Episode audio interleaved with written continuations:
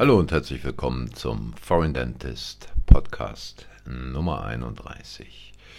Ja, willkommen zurück, um weiterzumachen. Und ähm, in der letzten Woche gab es ja ein Interview mit Frau Silvia Gabel, die so ein wenig über die Situation der Mitarbeiterin in der Praxis, in den Praxen gesprochen hat und äh, da auch eine ganz interessante These von dem hatte, wie sich denn die zahnärztliche Praxis ähm, oder sagen wir mal die Landschaft zahnärztlicher Praxen in Deutschland weiterentwickeln wird.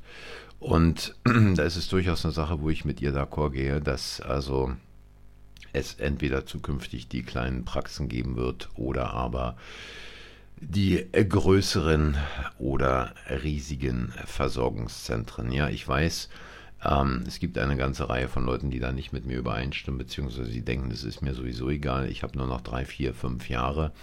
Ähm, aber es ist natürlich so, dass jüngere Kollegen sich diesbezüglich einfach mal Gedanken machen sollten, was sie wollen, ob sie entsprechend ähm, unabhängig arbeiten wollen in eigener Praxis oder abhängig tätig sein wollen immer mit dem Druck im Hintergrund ähm, Umsatz zu bringen und den Umsatz dann auch so zu bringen, dass es vielleicht nicht immer ethischen Kriterien entspricht. Und ähm, wenn ich dies so sage, dann weiß ich, wovon ich spreche, denn ich habe genug ähm, Corporates in England erlebt und habe erlebt, wie dort gearbeitet wird, wie dort Druck gemacht wird, wie den Mitarbeitern da teilweise die Pistole auf die Brust gesetzt wird. Also ähm, all diese Entwicklung oder ein Großteil dieser Entwicklung ist inzwischen schon nach Deutschland übergeschwappt. Und ähm, der Rest wird auch noch folgen. Logische Konsequenz einfach deswegen, äh, weil natürlich Investoren ihr Geld irgendwo unterbringen wollen. Und da muss man sich in Deutschland nicht allzu weit umschauen. Da gibt es genügend Beispiele, wo Investoren im Augenblick auf den Markt drängen, egal ob es bei Apotheken in Altenheimen oder auch in ärztlichen Praxen der Fall ist. Und natürlich zahnärztliche Praxen sind da auch ein gutes Zielobjekt für die Jungs. Ähm, natürlich ist es so, ähm, dass Versorgungszentren dann auch eine ganze Menge von Patienten anziehen.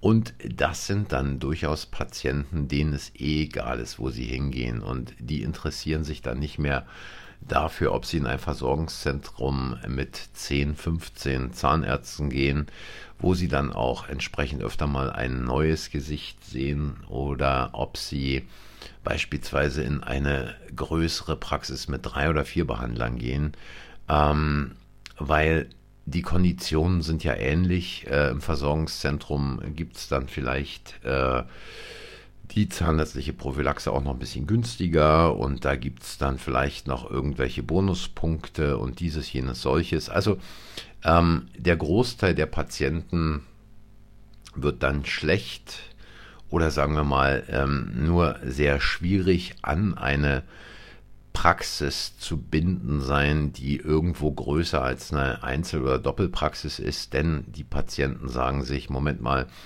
das Versorgungszentrum hat eben abends um 8 auch noch offen, da bekomme ich noch einen Termin und öffnet vielleicht schon früh 7 Uhr. Also Dinge, die eine normale Zahnarztpraxis überhaupt nicht leisten kann. Und deswegen und auch vor dem Hintergrund der derzeitigen wirtschaftlichen und geopolitischen Situation sollte man sich, ich habe da bereits ewig darauf hingewiesen, also äh, das letzte Mal wirklich massivst im Jahre 2020, als es zur sogenannten Corona-Pandemie kam, sollte man sich also wirklich äh, darum bemühen, die eigene Praxis entsprechend zukunftsfähig zu machen. Zukunftsfähig zu machen heißt nicht irgendwo das neueste CAD-Cam Gerät zu kaufen, zukunftsfähig zu machen, heißt nicht irgendwo sich in ähm, irre Leasingverträge zu stürzen für irgendwelche intraoralen Abformungen äh, oder irgendwo äh, mal wieder ein neues Röntgengerät anzuschaffen, weil da der Sensor ein bisschen kleiner ist als bei dem alten oder ähnliche Dinge.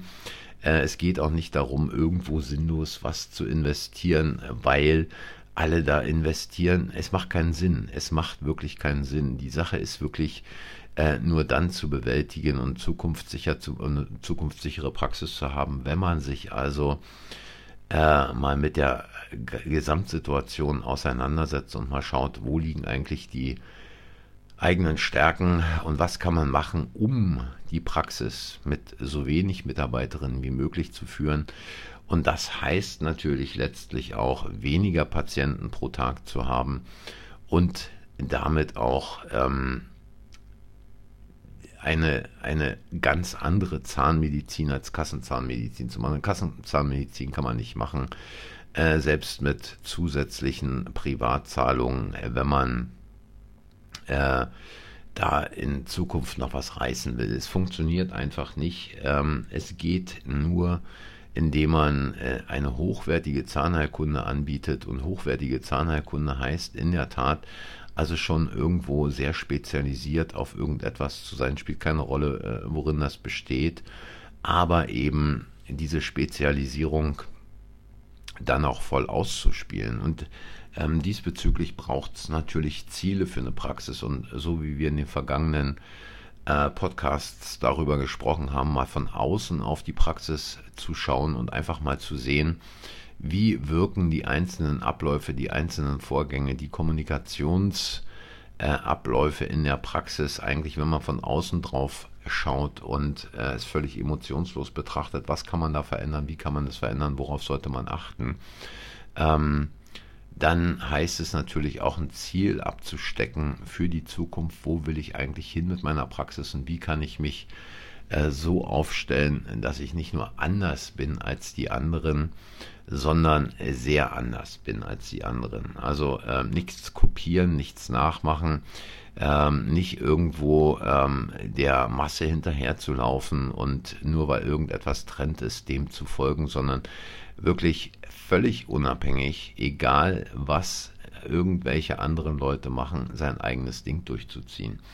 Und um letztlich ähm, so ein Ziel zu entwickeln, ich habe da in einem vorhergehenden Podcast auch schon nochmal drüber gesprochen, braucht es natürlich gewisse Dinge, ähm, die man dabei beachten sollte. Also zum Beispiel ist es ganz, ganz wichtig, ähm, dass ein Ziel immer selbst erreichbar ist. Also es kann, äh, es ist völlig unrealistisch, äh, wenn man denkt, äh, ich habe jetzt ein Ziel, äh, das sieht so und so aus und dazu brauche ich äh, Müller, Meier, Schulze und wenn die mithelfen, dann wird es schon funktionieren. Nee, es äh, hilft alles nichts. Ziele müssen selbst erreichbar sein. Und da muss man sich die Frage stellen, wie man ein Ziel quasi in kleine Zwischenziele aufteilt und dann schaut, äh, wie man diese einzelnen Zwischenschritte, also diese einzelnen kleineren Ziele selbst erreichen kann. Denn äh, wenn Herr X oder Frau Y unbedingt mitmachen müssen, ähm, dann ist da die Gefahr, dass entweder Herr X oder Frau Y oder beide eben ab einem bestimmten Punkt nicht mehr mitziehen. Also wie gesagt, Ziele müssen selbstständig erreichbar sein. Und Ziele müssen grundsätzlich eine Hinzuformulierung haben, also hin zum Ziel, nicht weg von etwas. Also es bringt wenig zu sagen, ich will weg von dieser Kassenmedizin, ich will weg von dieser jetzigen, von diesem jetzigen Hamsterrad, ich will das alles nicht mehr, sondern ein Ziel muss so formuliert sein, dass es immer eine positive Formulierung hat und immer zu etwas hinführen soll. Weil nur dann kann man also quasi die Energien auch so ausrichten, dass man dieses Ziel oder die Zwischenziele, die kleinen Zwischenschritte erreichen kann. Und dann nützt es natürlich relativ wenig, wenn man sich irgendein Ziel vornimmt oder auf ein Ziel zusteuert, ohne sich darüber im Klaren zu sein, welche Auswirkungen das dann haben wird. Also die Auswirkungen quasi dadurch, dass natürlich, wenn man sich auf ein Ziel zubewegt, wenn man ein Ziel erreichen will, sich auch gewisse äh, Veränderungen ergeben für sich selber, für seine Mitarbeiterin, für seine Familie und so weiter. Was bedeutet es denn dann für mich, für meine Mitarbeiterin, für meine Familie, für meinen engen Freundeskreis, wenn ich dieses Ziel erreicht habe? Ähm, was passiert dann? Also ähm, können also deine Helferin können, kann deine Familie, kannst du selber damit leben, wenn du das Ziel erreicht hast. Also ähm, ansonsten wenn man sich darüber nicht im Klaren ist, was letztlich ähm, es für Auswirkungen hat auf andere auch, dann kann es durchaus sein, äh, dass die anderen dich selbst auf dem Weg zum Ziel hin torpedieren, auf eine Art und Weise bremsen, äh, dich davon abbringen wollen. Also dies ist ganz, ganz wichtig, auch sich da die Auswirkungen anzuschauen, die dieses formulierte positive Ziel dann auf andere aus deiner Umgebung hat. Und die Frage ist natürlich, ähm, wenn du dir ein Ziel letztlich stellst, was du erreichen willst, dann ist auch die Frage, was ist eigentlich das übergeordnete Ziel, der übergeordnete Zweck letztlich? Weswegen willst du also dein Ziel verwirklichen? Also die Frage nach dem, was kommt dahinter, was kommt danach, was erreichst du dadurch? Und ähm, die Frage ist einfach, äh, wenn man jetzt zum Beispiel in seiner Praxis die Prophylaxe äh, erweitern will oder überhaupt erstmal einführen will, dann muss man sich immer fragen, was man damit erreichen möchte. Geht es dabei um zufriedene Patienten oder aber um die Erhöhung, äh, Erhöhung des Umsatzes oder um irgendwas anderes oder um eine Kombination daraus? Und es hat natürlich Auswirkungen letztlich, wie man dieses Ziel erreicht oder was es auch für andere bedeutet, äh, wenn dieses Ziel erreicht wird oder man auf dem Weg zum Erreichen des Ziels ist. Und dann muss man natürlich sich immer in jedem Fall auch den Gesamtzusammenhang, also den Kontext, in dem man dieses Ziel erreichen will, mal klar machen. Also was, was bedeutet es also, äh, wann, wo und mit wem willst du das Ziel erreichen? Also was gehört alles dazu, in welchem Kontext und was muss da alles äh, beachtet werden. Da sind es also nicht nur die Mitarbeiterinnen, da sind eventuell auch noch äh, Berufsverbände, die da eine Rolle spielen und eventuell gewisse Dinge überhaupt nicht zulassen. Und ich habe schon davon gesprochen, natürlich auch in der Familie ist es eine Frage, was bedeutet es denn wenn man so ein Ziel hat, dass am Anfang beispielsweise, wenn man seine, sein Praxiskonzept umstellt, umstrukturiert, dass man natürlich am Anfang viel härter äh, arbeiten muss, viel mehr tun muss, um dies umzusetzen.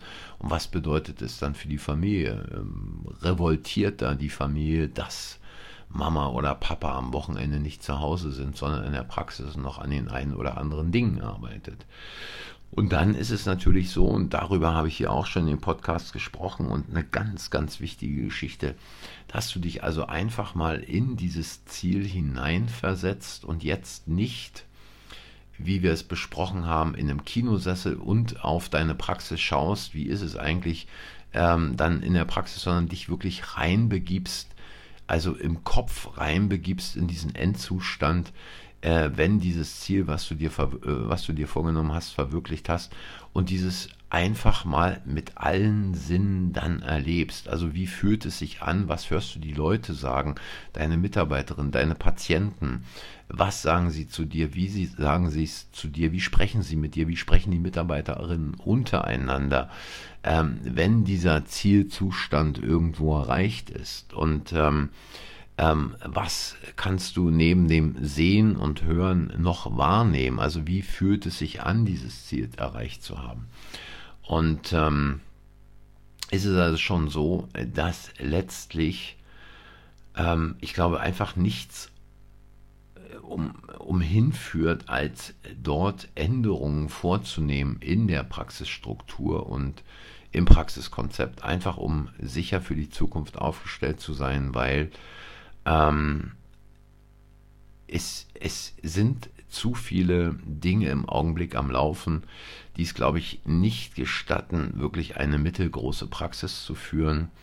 Und ähm, angesichts dessen, dass wahrscheinlich bald, ich weiß, der eine oder andere wird jetzt hier wieder lächeln, dass bald vielleicht erste Lieferketten zusammenbrechen, dass es vielleicht auch in Deutschland einen Blackout geben wird, und die Situation von Tag zu Tag eher schlechter als besser wird, ähm, dass niemand weiß, äh, wie entwickelt sich noch diese Lage in der Ukraine und äh, was kommt da nach dem Sommer äh, auf Deutschland zu, äh, wenn denn äh, die Influenza-Zahlen wieder steigen, die uns da als Corona verkauft werden. Also wirtschaftlich insbesondere auch mit höheren Energiepreisen und dem Ganzen drumherum, glaube ich, ist es wichtig, äh, wenn du es nicht getan hast, jetzt die entsprechenden Änderungen einzuleiten Und niemand soll sagen, ich hätte nicht davor gewarnt, ich hätte nicht darauf hingewiesen. Wie gesagt, man kann auf Foreign Dentist äh, bereits in 2020 intensiv, aber auch zuvor schon lesen, ähm, was äh, letztlich notwendig ist, um eine Praxis zukunftsfähig äh, zu gestalten. Ja, dies einige Anregungen heute von meiner Seite ähm, und lasst es euch mal in Ruhe durch den Kopf gehen, wenn es dem einen oder anderen was gebracht hat. Hinterlasst ein Like, abonniert den Kanal, sagt anderen, dass der Kanal existiert und gerne, und dies ist in der Beschreibung der Link dann, ähm, auch eine Sprachnachricht an mich mit Kritik, Anregungen oder Fragen. Und ähm, äh, ja, in dem Sinne, äh, Grüße gehen raus nach Bayern und nach Nordrhein-Westfalen. Danke für die Hinweise und äh, für die äh, Rückmeldung. Und ja, wenn ihr wollt, schaltet beim nächsten Mal wieder ein. Dann geht's weiter und viel Spaß beim Überlegen und Umsetzen. Bis dahin macht's gut. Tschüss.